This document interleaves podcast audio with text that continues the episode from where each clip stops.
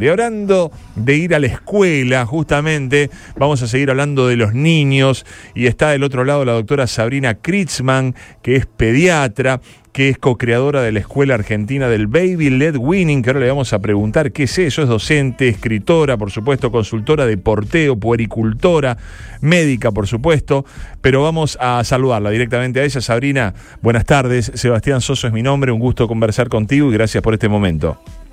¿Qué tal? Buenas tardes, un gusto. Bueno, ¿cómo ordenamos un poquito todos estos títulos que yo puse aquí en la introducción? Sabrina, primero te diría, definite vos antes o, propiamente, más allá de todo esto que dije de tu persona.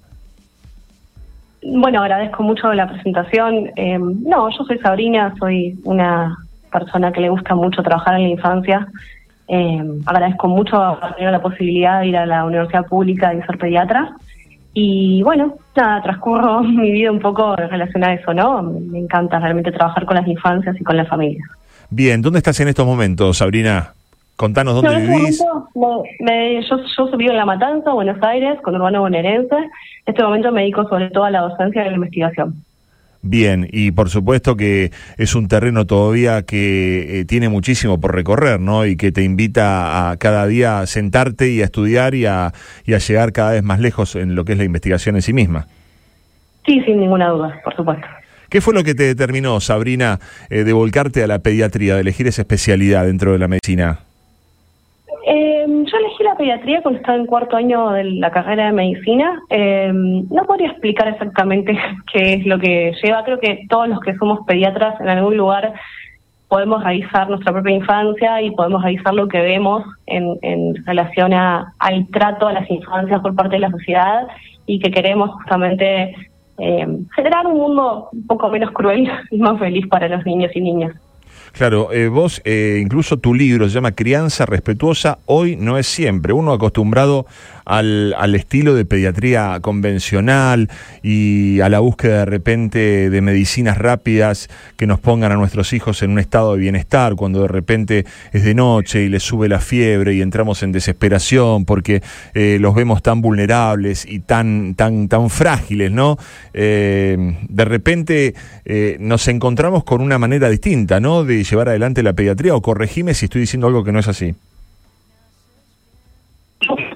que han llevado adelante prácticas de, pediatría respetuosas y han pensado en eh, las infancias como personas desde muchos años. Eh, hay un médico muy muy especial en nuestra cultura argentina, que es Florencia Escardó, que fue ministro de Salud también, ¿no? que fue el primero, por ejemplo, que eh, entendió que las infancias tenían que estar acompañadas por su mamá, su papá en las internaciones y abrió las salas de internación para que estuvieran también sus familias, entendiendo que la pieza más importante de la recuperación de una infancia justamente es su familia. Entonces siempre hubo personas en ese camino, ¿no? Como para mirar eh, con ojos de infancia un poco eh, esas situaciones y bueno, son todas personas que han abierto puertas para que, bueno, otros sigamos tomando su legado y, y con todos nuestros errores, por supuesto, seguir trabajando en ello. Vos sabés que estoy viendo em, la nota que publicó Infobae en el año 2021, en mayo de 2021, que se titulaba, se titula todavía Sabrina Kritzman, la pediatra que renació y hoy sostiene a miles de personas del otro lado de la pantalla y sobre el final de la introducción de la bajada, dice cuenta con más de 240 mil seguidores en redes. Yo estoy viendo que en Instagram solamente tenés 325 mil seguidores, o sea que eh, en dos años ha duplicado prácticamente la cantidad de seguidores la cuenta sabrina.pediatría y puericultura. ¿A qué se debe este crecimiento, Sabrina, o cómo, cómo quisieras presentarlo, este cambio? Bueno, yo con las redes tengo una relación muy linda, eh, en el sentido de que nunca busqué que sucediera eso. Entonces, como que todo lo que hago desde el 2018, para mí en cuenta, termina siendo muy orgánico. Eh, eh, comunico de la manera que me gusta comunicar, hablo de los temas que me apasionan, eh, obviamente siempre eh, con el COVID y todo eso eh, hay que apostarse en la actualidad, ¿no? Hay cosas que son bastante particulares de cada momento de la historia, pero mm, creo que es eso, es como, a mí me gusta trabajar de esa manera, lo tomo como un trabajo, con mucha seriedad, cada vez que escribo un post o un video, eh, muchas veces estudio antes, por supuesto, para, para poder hacer llegar la mejor información, la más actualizada, la basada en la evidencia. Eh, y bueno, de esa manera la verdad que la comunidad es muy linda eh, y sobre todo desde ese lugar, ¿no? De no estar mirando a ver cuántos seguidores hay, quién se va, quién viene, cuántos tienen las historias. por supuesto hay momentos donde uno se, se aposta en eso y después te das cuenta que ¿quién es por ahí? Bueno, para en mi caso, ¿no? Está muy bien si a otros, es por ahí, pero en mi caso es más de mi disfrute de, de lo que hago. Sabrina, eh, tu libro Hoy no es siempre eh, se define como una guía pediátrica para una crianza respetuosa. ¿Cuáles serían eh, los pilares para saber que uno está llevando adelante una crianza respetuosa de nuestros hijos? Esa es una muy linda pregunta justamente porque creo que, como siempre decimos, la crianza es una aventura y es diferente para cada familia.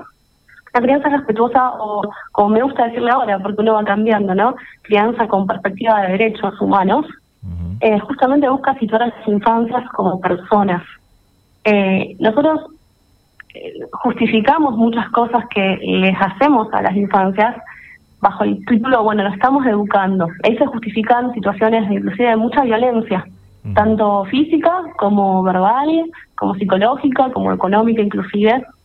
Eh, nos parece que está bien eh, quitarle la oreja a un niño o una niña porque no le salen unas cuentas, cuando jamás lo haríamos a otro adulto, ¿no? Jamás eh, tenemos una paciencia infinita tal vez a nuestras parejas, a nuestros amigos, a nuestros jefes, y no se la tenemos a las infancias.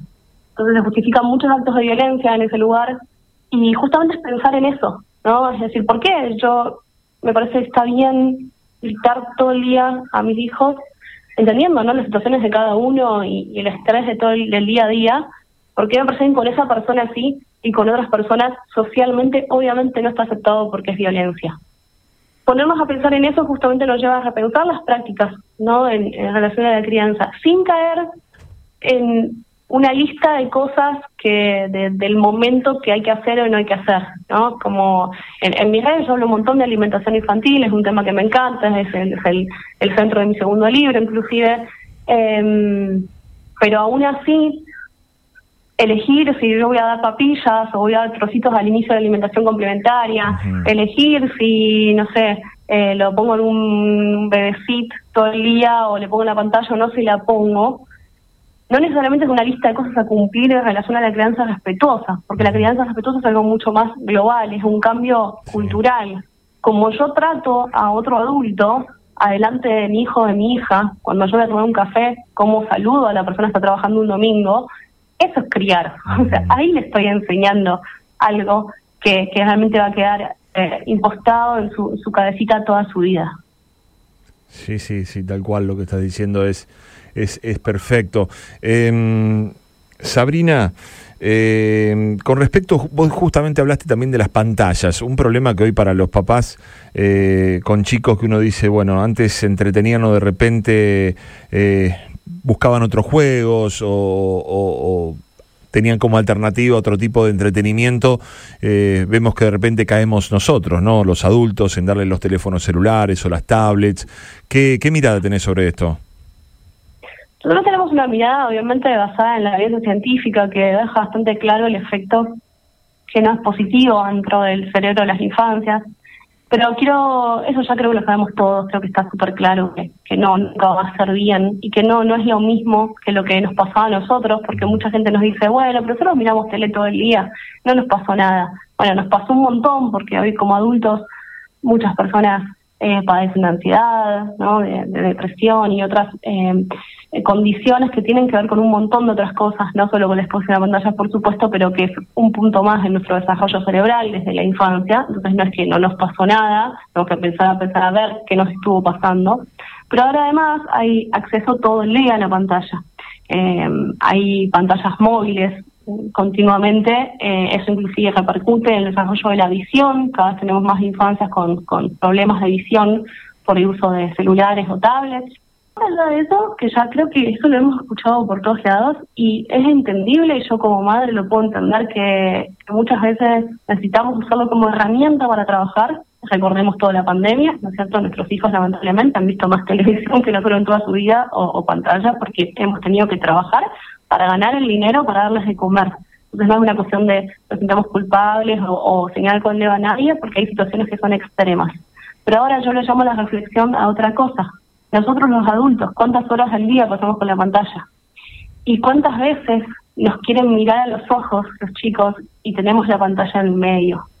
Yo creo que esta es una generación de infancias que por un lado está súper eh, conectada a la pantalla, porque se lo damos, porque están acostumbrados, porque esta fase que no son aquí los nativos digitales, pero por otro lado es una generación que, que rechaza mucho la pantalla y yo lo veo en mi hijo y lo veo en otras infancias que te cogen el celular de la cara, te piden mamá por favor apaga el celular eh, y tienes razón, porque quieren vernos y cuando le decimos por tercera vez no, no puedo apagar, que a veces estamos trabajando, pero a veces seamos sinceros, estamos en Instagram, scrolleando historias en TikTok, ¿no? Sí, sí, sí, eh, te dejan de pedir que te cojas el celular y ahí es donde lo, que no está bueno empieza a pasar. Sí, incluso ellos muchas veces nos, nos desenmascaran a nosotros y nos dicen, no, si vos me pedís que deje el celular y vos estás todo el día con el teléfono y no me, no me prestás atención, ¿no? Que es la parte que de repente nos duele porque sentimos como un, un, un una cachetada que nos, se, cortó la llamada.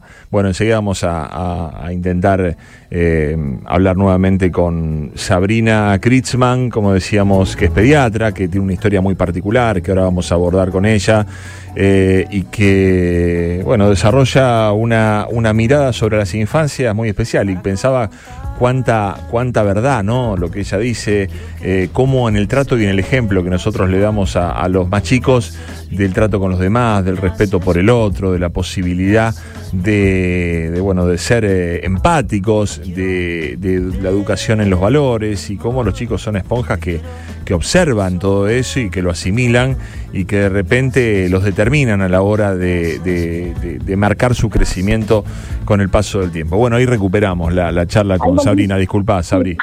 No pasa, son cosas que pasan. Bueno, nos contabas entonces de, de, cómo de repente eh, el uso, yo te decía, el uso de los celulares, muchas veces los chicos nos interpelan y nos desenmascaran y nos dicen, pero bueno, vos me decís a mí que deje el teléfono y, y vos estamos en, en, la, en la cena de repente y estás mirando con un ojo la comida y con el otro ojo mirando el teléfono. Realmente, sí, sí, sí. Y nos pasa a todos, ¿eh? lo digo porque a mí me pasa también. Sabrina, estamos nosotros apoyando una cruzada desde hace un tiempo que tiene que ver con eh, una cuenta en Instagram que es un corazón para Lolo, que es un chiquito eh, de un año y medio que está esperando un corazón eh, a partir de una cardiopatía, que parece que la, única, la única salida que tiene es esperar que ese corazón llegue. vos tuviste que atravesar una experiencia muy fuerte en tu vida que te determinó también y que me gustaría que, que dejes un mensaje al respecto. Bueno, yo soy la mamá de Juan Martín y Elisandro. Juan Martín es mi hijo mayor. A sus siete meses eh, contrajo una meningitis muy grave y falleció. Em, tuvo muerte encefálica. Para los que es muy complejo, digamos, entender, tanto desde la medicina como desde, alguien que no sabe encefálica. Eh, para que sepan un poco eso, eh, cuando una persona puede donar órganos solamente cuando fallece en un hospital y solamente cuando fallece a causa de muerte encefálica. Eh, la muerte encefálica justamente es la falla de todas las funciones cerebrales. El cuerpo de esa persona solamente está sostenido por máquinas. No es que queda algo por hacer, es una persona que ya está fallecida. Entonces, eh, ahí nosotros cuando supimos ese diagnóstico, que que además lo vimos porque tanto su papá como yo somos pediatras y lamentablemente, y por otro lado, qué decir, ¿no? O sea, no sé si la palabra es mal, lamentablemente lo pudimos ver y lo pudimos despedir y le pudimos decir que él podía tomar la decisión que quisiera. Em, tomamos la decisión en ese momento de sus órganos. Si uno le pregunta a una familia por qué toma esa decisión, no, no hay una respuesta correcta, ¿no? Creo que uno se pone a pensar qué le gustaría que, pasara si uno falleciera.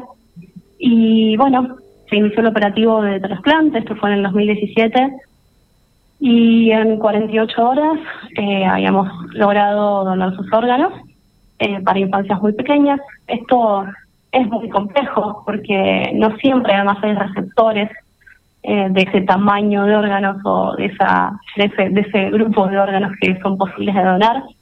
Eh, sabemos que sí, sabemos que hay infantes que han recibido sus órganos, pero quisimos nosotros saber mucho más porque lo, lo importante era eso, era agradecerle a nuestro hijo eh, la posibilidad de, eso, de seguir acompañando la vida de otras infancias. Y lo que esperamos siempre es que esas infancias estén felices, a veces tristes, como todo infante, y se enojen y se raspen las rodillas, ¿no? Y que quieran ver tele y que les digan que no, y se peleen, y todas estas cosas que tienen que pasar en la infancia. Eh, la verdad que uno siempre cuando habla de campañas de donación piensa que uno puede estar del lado del receptor, eh, puede necesitar un órgano que por probabilidad es mucho más probable que lo necesites a que tengas que donarlo, pero ponerse en el lugar de ser una familia que tiene que decidir donar los órganos de su hijo, creo que es un algo tan espeluznante que uno ni siquiera se puede poner a pensar qué, qué haría en ese lugar, ¿no? Eh, yo le abrazo infinitamente. Segundo, le digo que algo que pasó en sus vidas que fue muy hermoso, que fue el de la vida. Hola Sabrina, te estamos, te estamos tomando eh, entrecortado. Eh, fíjate ah, si, si podés acomodarte un poquito, moverte para recuperar la señal, porque estás diciendo cosas maravillosas. No me voy, por eso estoy, ¿eh? ¿Me escuchas? ¿Ahí? Ahí te escucho, a ver, probamos nuevamente, ah, sí. No, no, es una lástima que estamos perdiendo la, la comunicación. ¿Vos me escuchás bien, Sabrina? Fíjate de acercarte, de acercarte una ventana, por favor. Estoy en el mismo lugar donde estuve en la entrevista. Ahí está, ahí está, ahora sí, ahora sí, ahora sí, perfecto. ¿A ahí? Sí, perfecto. Bueno, esto es hacer el camino compartido con nuestros hijos e hijas y pensar que que esto podemos aportarle a la felicidad de otras infancias, de otras personas, que tampoco es fácil su camino, porque para llegar a necesitar un trasplante ha tenido que pasar mucho sufrimiento ese niño o esa niña, eh, y que podamos ayudar a aliviarlos. Así que ojalá no tengamos que pasar nadie, lo que me, quien me está escuchando situaciones así, no se lo voy a decir nunca a nadie, pero como la vida no tiene respuestas para muchas cosas eh, y podemos estar ahí, eh, sepan que, que es por ahí, creo, la situación, es por ahí el, camino que si podemos tomarlo, eh, tomémoslo. Y si no podemos tomarlo, porque también es cierto que no todas las personas pueden ser donantes por la situación en que han fallecido o por la razón que ha fallecido, bueno, compartamos información sobre donación de órganos, porque hay mucha desinformación, hay muchos mitos alrededor del tema eh, y eso tenemos que sacarlo, porque es una, una traba muy importante dentro de la donación. Y una cosa más, agrego, permiso, ya termino. por supuesto. Colegas, pediatras, ginecólogos, eh, médicos generalistas, personas que tienen adultos, mis colegas desde la medicina, también formémonos en el tema y formémonos para acompañar eh, realmente esos, esas decisiones y esos procesos. Eh, porque a veces falta mucho mucha empatía, mucho acompañamiento, eh, muchas decisiones no se toman porque no hay alguien que nos acompañe en, nuestra salud mental. Entonces, bueno, esto llamo a, mis colegas a formarnos en el tema y, poder acompañar fehacientemente a la familia, porque creo que si hubiera mayor acompañamiento probablemente habría mayor eh, voluntad de donación de órganos. Sabrina, la última pregunta te hago. Eh, ¿Cuántos años tiene Lisandro? Liso tiene cuatro. Lisandro tiene cuatro. ¿Y conoce la historia de su hermano? ¿Ya llegaste a contársela? Sí, sin ninguna duda. Lo conoce y, seguirá conociéndolo a medida que vaya creciendo. Ha sido un placer conversar contigo. Eh, por supuesto queda para muchísimo más. Eh, me quedan un montón de preguntas para hacerte de tu página de Instagram, de tu libro. Eh, queremos ser respetuosos con, con, tus horarios también, pero seguramente volveremos a convocarte, Sabrina. Dale, cuando quieran. Muchas gracias. Un saludo desde aquí, muy atenta. Allí pasaba Sabrina Kritzman, médica pediatra, con una historia muy particular, ¿eh? Una historia para, para recorrer de principio a fin y con, por supuesto, un mensaje de vida que nos deja Sabrina, ¿eh? A partir de una decisión muy difícil que ella reconocía, pero es un mensaje de vida, un mensaje de, de, de esperanza el que nos da y haciendo una interpelación incluso hacia profesionales colegas, ¿no? De lo que falta, la contención mental para los papás que de repente se encuentran en esa posición de tener que tomar una decisión tan difícil para la que nadie está preparado, por supuesto. Y que lógicamente eh, le pueden dar la esperanza de vida y prolongarle la vida a una persona, una personita como en este caso Lolo, que es a quien nosotros estamos acompañando desde esta campaña que afortunadamente, afortunadamente se está visibilizando cada vez más y que tiene cada vez más seguidores en su Instagram. Y no perdemos la esperanza ¿eh? de que podamos encontrar ese corazón para que el chiquito pueda jugar y pueda crecer y desarrollarse y, bueno, seguir adelante. Las. Wow, tremenda nota, eh, qué movilizante, qué impresionante lo, de esta mujer, lo que cuenta y qué importante. Yo trabajo en salud, estoy en donación de sangre, promovemos e intentamos todo el tiempo hacer entender a la gente la importancia de la donación de tejidos en vida y cadavéricos y, es difícil y, y, tiene razón en todo lo que dice y cuánto valor para hablar del tema ese así. La felicito, le agradezco, agradezco la nota y si la pueden subir a algún lugar para tenerla sería buenísimo. Y uno se preocupa por tantas boludeces, por favor, cuánta fuerza esa madre.